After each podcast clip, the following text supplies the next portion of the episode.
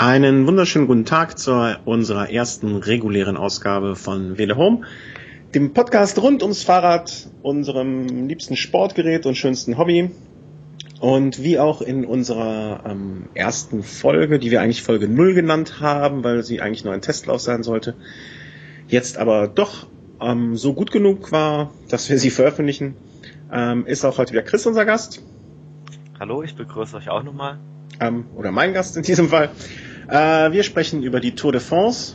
Falls es heute zwischendurch irgendwelche Längen gibt oder wir vom Thema abschweifen, liegt es daran, dass eigentlich ähm, aktuell noch die Etappe von heute läuft. Die Etappe von nach, sag schnell. Irgendwo Im nach direkt habe ich es jetzt auch nicht. Muss ich Bei Flachetappen bin ich da äh, Flachetappe. dabei. Ja, genau, eine Flachetappe. Äh, wir erwarten eine Sprintankunft. Äh, es reißen sich gerade alle äh, auf dem Feld durcheinander. Gebt mal kurz einen Zwischenstand. Wie schaut's jetzt gerade aus? Im Jahr sind jetzt so zwölf Kilometer bis ins Ziel. Wir haben vier Mann vorne. Äh, das Feld 13 Sekunden dahinter, aber es ist ordentlich Wind drin. Deshalb sind auch die die Teams der Gesamtklassements-Favoriten stark dran dabei, vorne im Feld Tempo zu machen und von daher ist der Ausreißversuch quasi schon zum Scheitern verurteilt. Also es ja. steht quasi schon fest.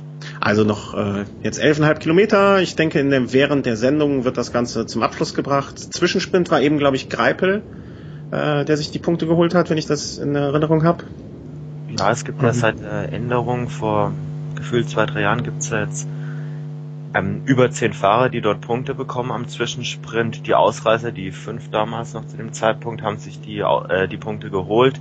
Mhm. Der erste aus dem Hauptfeld war Greipel, danach folgte Sagan, daraufhin Cavendish, also wieder die drei üblichen. Aber äh, also jetzt mal ganz ehrlich, das grüne Trikot ist vergeben, oder? Also wenn jetzt, äh, ich denke, Greipel spekuliert nur noch darauf, dass Sagan einen ganz, ganz schwarzen Tag haben muss und vom Rad steigt oder sonst, weil sonst ist da nichts mehr zu holen, oder?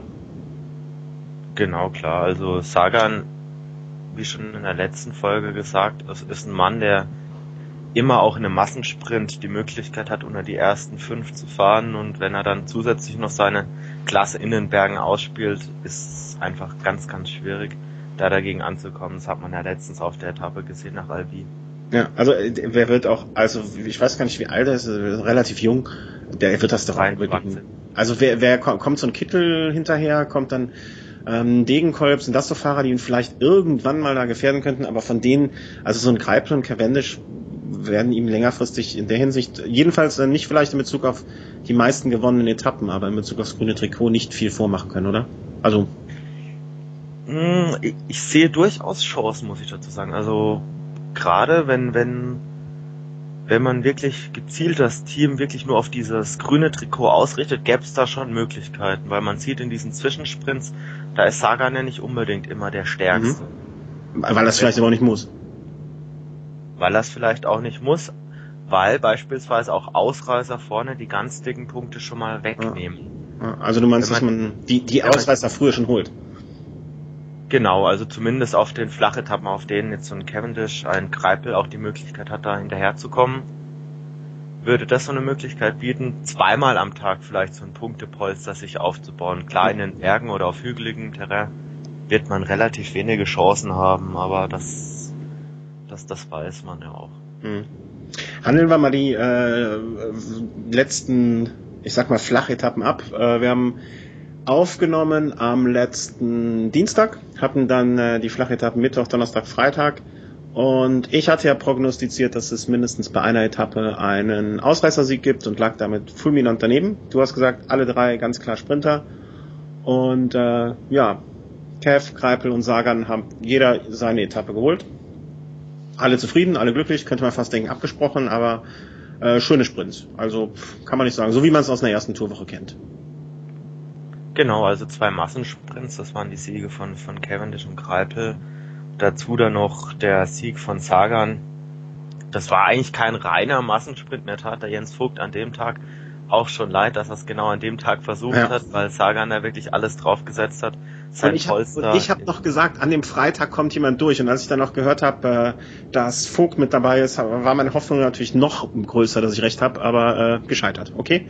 Sagan hat ja, war auch eine relativ kleine Gruppe. Was heißt Gruppe? Also es war ein ja. Duo und damit sind die Chancen ja schon relativ minimal und wenn dazu dann noch Sagan seine große Chance sieht, sein Team einzuspannen, sieht's schlecht aus. Also ich weiß nicht, wie es jetzt ausgegangen wäre, wenn jetzt in diesem Jahr noch ein Nibali im Team gewesen wäre und gesagt hätte, okay, pass auf, du kriegst ein paar Helfer für dich, ein paar Helfer hätte ich gerne bei mir, die sich jetzt heute nicht verausgaben, weil ja dann am Samstag und Sonntag dann die Berge anstanden, wäre das in dem Sinne oder in der Art und Weise wahrscheinlich nicht abgelaufen. Aber dieses Jahr alles ist auf Sagan abgerichtet und dann muss man es vielleicht auf der Etappe dann auch mal versuchen. Ja, also hat es vollkommen recht.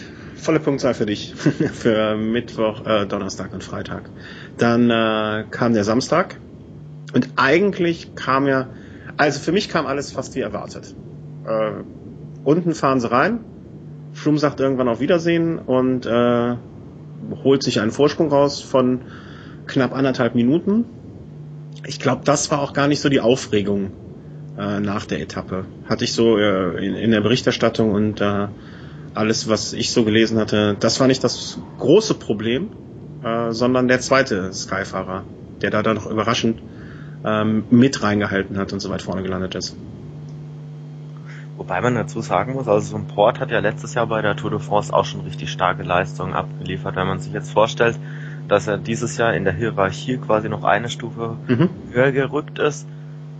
Ich weiß nicht, ob das er war im gelben, er war im rosa Trikot auch schon, ne? Also beim Giro 2010 äh, ist er ein paar Tage in rosa rumgefahren. Also es ist jetzt kein schlechter, aber äh, dass er einen Contador so stehen lässt, äh, dass er einen Valverde so stehen lässt, äh, hat ja dann doch im ersten Moment für ein bisschen Verwirrung gesorgt. Mit Sicherheit. Was mich eher verwundert hat, ist, ist fast sogar schon die Schwäche der anderen Skyfahrer. Wenn man die Skyfahrer am Sonntag ähm, vergleicht mit den Vorstellungen beispielsweise bei der Dauphiné, gut, man mag jetzt sagen, ein Thomas ist verletzt gewesen oder angeschlagen, aber so ein, ein Hagen hat bei der Dauphiné doch noch ganz andere Leistungen gebracht, auch wenn es bergauf ging. Hm. Auch ja. Auch ein Kirienka, der die Baskenland-Rundfahrt quasi gefühlt so 100% von vorne gefahren ist, der relativ schnell weg war und dafür dann auch am Sonntag nochmal büßen musste. Mhm. Also meine, meine einfache Erklärung für mich war einfach, äh, die sind halt in ihr, die haushalten mit ihren Kräften zu dem Zeitpunkt noch. Ne, also klar, der, der ähm, Thomas mit seiner, ich glaube, angebrochenen Hüfte oder so, den lasse ich jetzt mal außen vor. Also mit sowas äh, kannst du einfach bei auf dem Niveau nicht mehr da oben mitfahren wahrscheinlich. Ähm, und der Rest, ich habe bei einem Hagen gehofft, gehofft für mich, okay, der haushaltet mit seinen Kräften. Ähm, Portier, also es ging, es ging ja Samstag die große Diskussion los. Äh, das ist wie früher äh, der Sky, äh, der Skytrain sage ich schon, äh, US Post und alles, die donnern da mit ganz vielen Leuten rein. Ähm, aber für mich war es jetzt bis auf die äh, Tatsache, dass Portier so weit vorne gelangen ist, äh, keine große Überraschung. Also man, äh, ich, ich habe mir mal hinter die Mühe gemacht und habe, äh, weil von der großen Dominanz von Sky dann die Rede war, ähm, und habe mal verglichen. Ähm, der Abstand äh, von Froome auf den äh, dritten, auf den zwanzigsten und auf den fünfzigsten äh, zu sehen. Also mit welchem Abstand der 50. zum Beispiel reingekommen ist. Und habe das mit äh, dem größten aller Rennradfahrer, äh, Jan Ulrich, damals mit Andorra verglichen. Und da hatte Ulrich damals einen Abstand von äh, nahezu 20 Minuten auf den 50. Während es jetzt äh, 9 Minuten waren bei Froome. Also die Abstände werden auch immer geringer zwischen den äh, Top-Leadern und den später reinkommenden Fahrern. Deswegen fand ich es ein bisschen eigenartig, dass da so von, der, von dieser Riesendominanz gesprochen wird von Froome jetzt. Ähm, er, er hat die Etappe gewonnen, er hat sie mit äh, 1,24 auf Contador, glaube ich, gewonnen. Der war Dritter, richtig? Äh, Valverde war Dritter. Ah, Valverde. Mit 1,4, klar. Ja dazwischen. Äh, völlig durcheinander. Portier war dazwischen. Er, er hat mit 1,24 auf den Dritten äh, die Etappe gewonnen. Äh, genauso wie Ulrich damals in Andorra. Der hatte lustigerweise auch 1,24 auf den Dritten. Also, dass da jetzt die große Dominanz war, er hat die Etappe abgeschossen, er hat einen ordentlichen Vorsprung geholt, aber mehr auch nicht. Das war für mich so Samstag irgendwie das Fazit des Ganzen. Ja, wobei man bei so Vergleichen zwischen 1997 und diesem Jahr doch auch vorsichtig sein ja. muss. Man, wenn man die Etappe von damals mal vergleicht, ähm, äh, nicht nur, dass, dass der Schlussanstieg in Andorra oder nach Andorra Arcalis um ein Vielfaches länger ist als der nach Axtrodomen, war auch die Etappe deutlich länger. Das war das war eine, das war das einzige, wo ich mir selber gedacht habe, okay, ich weiß nicht mehr, wie lang die Anstiege sind. Wenn du sagst, okay, der Anstieg war deutlich länger, äh, aber das Doppelte ist ja dann doch eine Hausnummer. Aber ähm, Potti hat ja am nächsten Tag auch gelitten. Ne? Also er hatte, das war ein kompletter Einbruch, was wir dann am Sonntag bei ihm gesehen haben. Ja, und es ist auch immer eine Frage, äh, ähm, zu welchem Zeitpunkt einer Rundfahrt so eine Etappe ansteht. Ich ich kann mich jetzt nicht an 1997 im Detail zurückerinnern. Damals war ich auch noch ein ganz frischer Radsport-Fan, aber allein die Distanz 247 Kilometer damals macht ja, schon stimmt. was her. Ja, und es war, es war glaube ich so um die zehnte, elfte Etappe, wenn ich das so, so aus dem Kopf raus. Also könnte man jetzt schnell nachschauen. Aber so um den Dreh muss das auch gewesen sein. Ähm, Nochmal, nochmal zurück dazu, bevor wir jetzt äh, zu dem Einbruch von Portier kommen. Was, äh, was sagst du von zu Contador am Samstag? Ist er einfach, also man hatte, ich hatte äh, immer das Gefühl, Kreuziger hält an. Kreuziger muss bei ihm bleiben. Erinnert so ein bisschen an Froome und äh, Wiggins letztes Jahr. Kreuziger hätte eigentlich schneller gekonnt, oder? Sehe ich auf jeden Fall genauso. Man weiß jetzt nicht, ob Contador jetzt irgendeine Schwächephase hat durch eine Krankheit oder sonst was oder ob er sich erhofft, dass er in der nächsten Zeit jetzt wieder ordentlich an Stärke gewinnt. Vielleicht hat man da eine, eine Chance verpasst, vielleicht Kreuziger mal weiterfahren zu lassen. Ich glaube jetzt zwar nicht, dass er Port oder, oder Froome hätte folgen können, mhm. aber einem Valverde wahrscheinlich schon. Ja, das, das, das dachte ich auch. Praktische Ausgangssituation, gerade im Hinblick aufs Zeitfahren und die darauffolgenden Bergetappen, doch verbessert. Ähm, Evans, ich, ich, ich gehe jetzt einfach mal so äh, die vermeintlichen damaligen zum damaligen Zeitpunkt äh, Favoriten äh, so ein bisschen durch. Evans äh, hat hat er jetzt da schon seinen obligatorischen schlechten Tag im Gebirge gehabt? Ähm, ich weiß gar nicht mehr, der war überhaupt unter den Top 20. Ähm, nee, er war 22. dann noch hinter Andy Schleck. Also hätte man mir vorher gesagt, dass Evans hinter Andy Schleck landet, äh, hätte, hätte ich wahrscheinlich auch nicht so direkt geglaubt. Ja gut, ähm, Evans hat ja auch schon den Giro in den Beinen, also hat schon ein bisschen was mitgemacht dieses Jahr. Und wenn man sich zurückerinnert, vor ein paar Jahren ist er schon mal den Giro gefahren und dann hat er auch ordentlich gelitten bei der Tour, da fiel auch kein gutes Ergebnis danach ab. Ja, man könnte auch sagen, okay, Evans hat jetzt auch ein gewisses Alter, ich weiß jetzt nicht genau wie alt er ist, ich glaube 35, ja, da könnte dann die beste Zeit auch vorbei sein, also. Ja, das ist ja in Ordnung. Fall wie Basso. Bitte? Ähnlicher Fall wie Basso, von dem ja. man jetzt seit einiger Zeit nichts mehr ja, ist äh, Jahrgang 77, also jetzt so 35, äh, 36. Aber äh, ich finde ihn trotzdem immer noch ein Fahrer, den ich gerne im Feld sehe. Also so ein sympathischer Und ich finde auch immer toll, wie, äh, wie er von Burkhardt begleitet wird. Es ist ja auch immer schön, einen Burkhardt da zu sehen, ähm, wie er da den Bodyguard für ihn macht. Was ähm, ich vor allem an Evans sehr, sehr positiv finde, ist die Tatsache, dass er, auch wenn es mal nur noch um Platz 5 geht, dass er am Ende immer noch alles gibt. Ja, das stimmt. Das habe ich bei vielen anderen Fahrern in der Vergangenheit vermisst, die dann einfach mal sagen, okay, ich könnte jetzt Vierter werden, aber bevor ich mich da jetzt anstrenge, rolle ich lieber als 25 ins Ziel. Ja, ja. Das ist ein bisschen schade. Ja, ja, das ist, äh, das zeichnet ihn aus.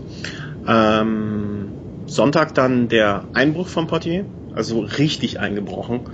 Ähm, man hatte teilweise er kam ja einmal noch zwischendurch ran, aber das war ja dann noch äh, ganz massiv. Man hat ja sogar geungt, er könnte äh, irgendwie geschauspielert haben. Was hältst du davon? Also ich halte es für ganz großen Kokolores, sage ich mal direkt. Ja, Schauspielerei ist Quatsch. Also ich gehe eher davon aus, dass er in dem Moment, in dem am Anfang die Post abging, dass er da einfach einen, einen schlechten Moment hatte mhm. und nicht folgen konnte. Aber kein Team ist so blöd und und schenkt den einzigen Helfer ab. Ja, also Im Endeffekt, wenn vorne Froome einen Defekt hat, dann fahren Saxo Bank, Belkin und Movistar geschlossen gegen einen. Wenn ich Start. kurz unterbrechen darf, äh, letzter Kilometer hier, ne? Also wir befinden uns genau. jetzt gerade äh, Greipel schön vorne, Cavendish noch mit einem Mann. Wen sehe ich da noch? Kittel. Ja, genau, Kittel ist auch nach vorne. Oh, einen hat's richtig, richtig hässlich erwischt. Uiuiuiui. Kreipel vorne, Kreipel wird wahrscheinlich gewinnen oder Kittel, Kittel, Kittel, Kittel, Kittel, Kittel, Kittel gewinnt. Ne, Cavendish. Kittel vor Kreipel und Cavendish. Oh, ja, ich hab's mit einer Verzögerung. Eieiei. Deswegen habe ich jetzt ist erst bei mir jemand gefallen. Äh, ja. Aber das war, wer war das? Wer das? Auf jeden Fall einer von Argos. Den ja, das habe ich auch so gesehen. Ein Helfer von Argos. Hoffen wir nicht, dass Degenkolb nach vorne mit dabei war, aus deutscher Sicht. Nein, das war nicht der. Ich, ich, war das Tom Velas? Ich weiß. Aber er sitzt zumindest schon mal wieder da. Das ist ja auch schon mal. Also, Also, Kittel hat gewonnen. Oh, ist damit Cavendish aneinander geraten? Hat's, ja gut, hatte schon rausgenommen, das ist immer eine gefährliche Situation, wenn ein Fahrer als Anfahrer sich zurückfallen lässt. Ja, das macht man dann aber auch nicht, dann fährt man zur Seite raus und nicht in der Mitte. Also da muss ich, oh, Cavendish hat ihn einfach umgeboxt. Aber das ist, einfach umgeboxt klingt auch. Okay, kommen wir mal, äh, es ist sonst für die Leute, die zuhören, vielleicht ein bisschen doof, äh, kommen wir mal weiter zur, wieder zur Agenda. Ja. Äh, Portier, äh, also nicht geschaut wird, denke ich auch nicht. Also niemand ist so blöd, ähm, das Risiko einzugehen, den Zweitplatzierten in der Gesamtwertung war er, glaube ich, damals auch, äh, abzuschenken. Ähm, das, der hat einfach einen schlechten Tag gehabt. Der war am Tag vorher drüber. Äh, ganz einfach. Äh, meine Meinung danach. Movies hatten alle einen knallharten Tag. Also die haben ja geackert wie die Ackergäule. Ähm, in einer Szene hatten sie Froome mitgenommen. Das hat mich ein bisschen gewundert. Wie fandest, wie hast du es eingeschätzt? Ganz schwierig. Also ähm, das war die. Ich glaube, du spielst auf die Szene mit Ruben Plaza und Valverde an, als genau. sie im Flachen versucht haben, nach vorne zu springen. Man muss genau. dazu sagen, sie hatten vorne ähm, Castro Viejo und Rui Costa und sie haben versucht, die Lücke aufzumachen und quasi zu viert vorne dann quasi ein größeres Loch zu reißen. Ja. Es ist misslungen, weil Froome den Rückstand wieder wettgemacht hat, aber ja, wer nichts wagt, der nichts gewinnt. Also hätte man Froome abschütteln können, hätte man vorne eine super Ausgangssituation gehabt. Was ich eher kritisieren muss, ist, dass man die Saxo-Bänkler, wenn ich es jetzt mal so bezeichnen mhm. darf, nicht mit ins Boot genommen hat. Ich habe das Gefühl, dass Movistar, was die Teamorder angeht, doch noch ein bisschen flexibler ist, als es Saxo Bank ist, was man ja auch daran gesehen hat, dass Kreuziger am Samstag zurückgerufen wurde. Meine Traumkonstellation wäre eigentlich gewesen, dass Saxo Bank einen mit in eine Gruppe geschickt hätte und Movistar einen mit in eine Gruppe geschickt hätte. Ich, ich bin auch ganz knallhart davon ausgegangen, das habe ich ja ähm, so am Samstag am Abend noch gesagt, dass auf jeden Fall Contador, Schleck und Valverde sich äh, zusammentun müssen und irgendwas versuchen, wie auch immer geartet. Und äh, dass Contador da in dem Moment so gepennt hat, habe ich überhaupt nicht verstanden. Also das, das, äh, wenn nicht da ist, mal probieren, wann sonst? Ne? Also du, du kannst jetzt immer versuchen, klar, die Tour ist noch jung und äh, es gibt noch viele Sachen, die man ausprobieren kann, aber da bot sich ja eine Gelegenheit. Äh, da hätte man es versuchen können und äh, dass da sagst du, pff, das so teilnahmslos, fast lethargisch äh, mitgemacht hat, fand ich sehr, auch sehr, sehr eigenartig. Ähm, Evans, Schleck, die wirkten auf mich so ein bisschen so, ja, wir fahren jetzt mal mit und gucken mal, wie sich das noch entwickelt. Äh, aber Contador auch da nicht, nicht irgendwie so richtig auf der Höhe, fand ich. Ja, das Problem war einfach, ähm, dass, dass Movistar und ähm, Saxo Bank sich nicht einig waren, als, als Movistar einen Fahrer nach vorne geschickt hat am letzten Anstieg oder am vorletzten Anstieg, das war dann Rui Costa, haben sie ja dann sofort Nachführarbeit gemacht. Also ich glaube, beide Teams haben sich in dem Moment eher so auf den Fü Füßen gestanden, als dass sie zusammen agiert hätten. Gibt es denn da irgendwie eine G Geschichte zu, äh, die ich jetzt äh, mal wieder verpasst habe, zwischen Movies und Contador, dass die sich nicht leiden können oder warum da Animositäten herrschen oder war das jetzt einfach Pech, Dummheit, äh, Nachlässigkeit? Ähm, aus meiner Sicht überhaupt nicht. Also ich könnte mich eher daran erinnern, weshalb beispielsweise jetzt Katjuscha und Movistar äh, Probleme miteinander haben können. Wenn ich mich da jetzt an die letzte Vuelta zurückerinnere, an den Tag, an dem Simon Clark die Etappe gewann und Valverde gefühlt 30 Kilometer vor dem Ziel bei einer Windkantensituation gestürzt ist und dann Katjuscha und Sky das Tempo gemacht haben, da hat ja Saxo Bank gezielt seine Leute aus der Führungsarbeit zurückgezogen oder davon mhm. abgehalten. Also wenn, dann hätte ich jetzt eher damit gerechnet, dass man als Team Movistar oder als Team Saxo Bank vielleicht eher gegen, gegen Katjuscha arbeitet, aber, mhm. aber zwischen Saxo Bank und Movistar, da wüsste ich jetzt nicht, dass da was Mhm. Und äh, die Movies haben sich dann, soweit ich das noch in Erinnerung habe, am Sonntag dann auch die Mannschaftswertung geholt und sind jetzt insgesamt im Klassement äh, die Führenden in der Mannschaftswertung. Völlig zu Recht, wie ich finde. Also die haben für mich äh, tolle Leistung dahin gelegt und äh, tragen das äh, Trikot oder die Nummer vollkommen zurecht. Wie ich finde. Also tolle Leistung von allen bisher. Ja, auf jeden Fall. Also man hat es bis jetzt auf jeden Fall super fertig gebracht, dass man ähm, die, wenn, wenn ich es mal so bezeichnen darf, drei Lieder, Valverde, Quintana und, und Costa, dass man die bis jetzt aus dem Gröbsten rausgehalten hat Wobei ich denke, von der reinen Leistung her, dass Rui Costa da doch noch um einiges abfällt. Das hat man letztens oder gestern beim letzten Anstieg schon gesehen. Er musste da zwei, dreimal abreißen lassen und kam erst wieder ran, als so diese Angriffswellen immer wieder zum Erliegen kamen. Aber man hat Stand jetzt immer noch drei heiße Eisen im Feuer und ja, Chris Froome wird auf jeden reagieren müssen und das kann ja auch ein Vorteil sein. Das glaube ich auch. Also äh, ich sehe da Werde, ich würde es ihm ja gönnen. Also er, ja, er gehört ja zu den Fahrern, die ich nicht unbedingt ganz, äh, ganz, ganz, ganz, ganz oben einschätze von seiner Leistung her, äh, von seinen, aber in seinen Sympathiewerten einfach sehr weit vorne ist. Das äh, würde ich würde mich freuen, wenn er auf seine äh, mehr oder minder alten Tage da nochmal irgendwie zumindest aufs Podium kommen könnte. Übrigens jetzt äh, kurz hier die Zwischenansage. Kittel vor Greipel, Cavendish, Sagan, Bonnet, Christoph und dann reiht es sich so ein. Ja, deutscher Doppelsieg sozusagen. Schöne Sache. Ja, Kittel hat's ja gesagt, es könnte eine deutsche Woche werden.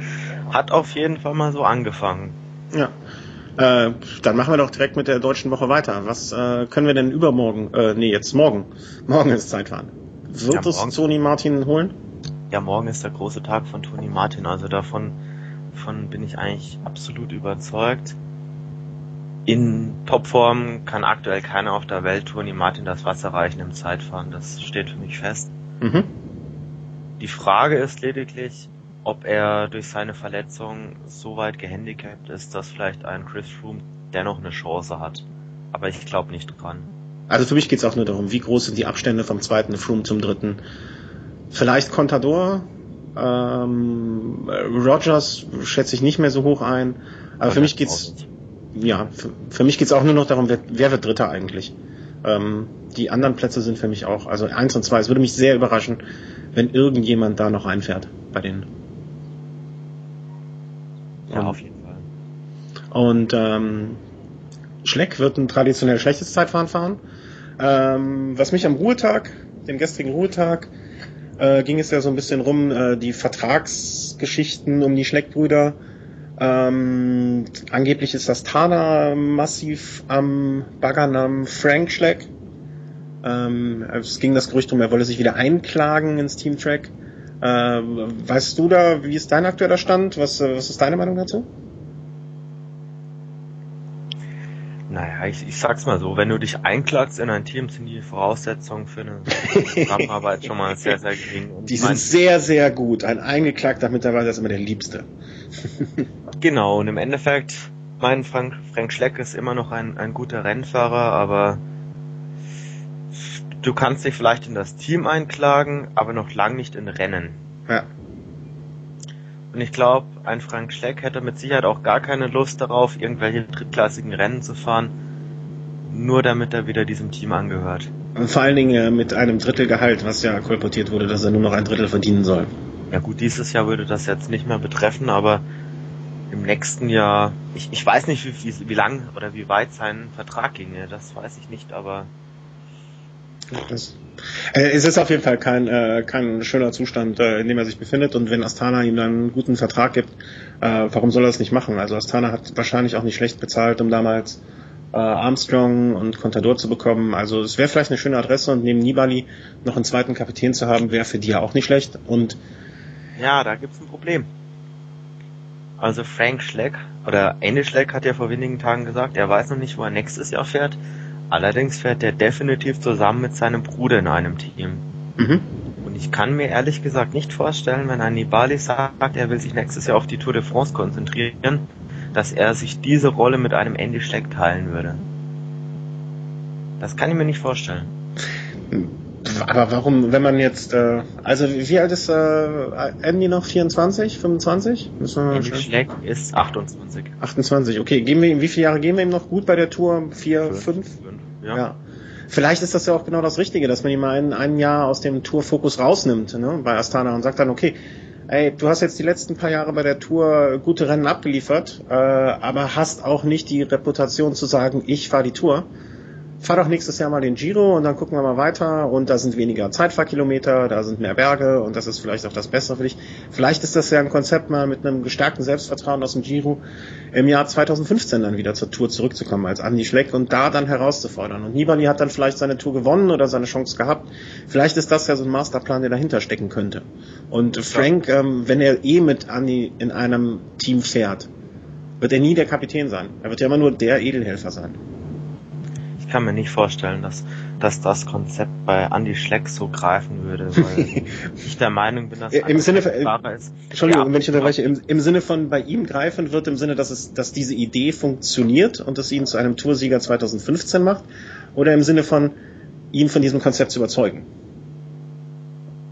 Beides ist ja beides nichts, weil wenn du jetzt siehst, wie sich Andi Schleck dieses Jahr wirklich entwickelt hat und jetzt mittlerweile wieder auf Platz 15 des Gesamtklassements liegt mhm. und er sich, er sich wirklich binnen von gefühlt, genau habe ich es nicht im Kopf, aber gefühlt in drei Monaten von einem Durchschnittspelotonfahrer wieder zu einem, meiner Meinung nach, Top-10-Fahrer bei der Tour entwickelt hat, ihm dann nächstes Jahr, wenn er vermeintlich diesen Weg oder, oder, oder vielleicht auch so diesen Schritt weiter ist im Vergleich zu diesem Jahr, zu sagen, okay, zur Tour nehme ich dich nicht mit, du gehst nur zum Giro, dann würde der niemals bei einem Team unter diesen Konditionen unterschreiben. Niemals.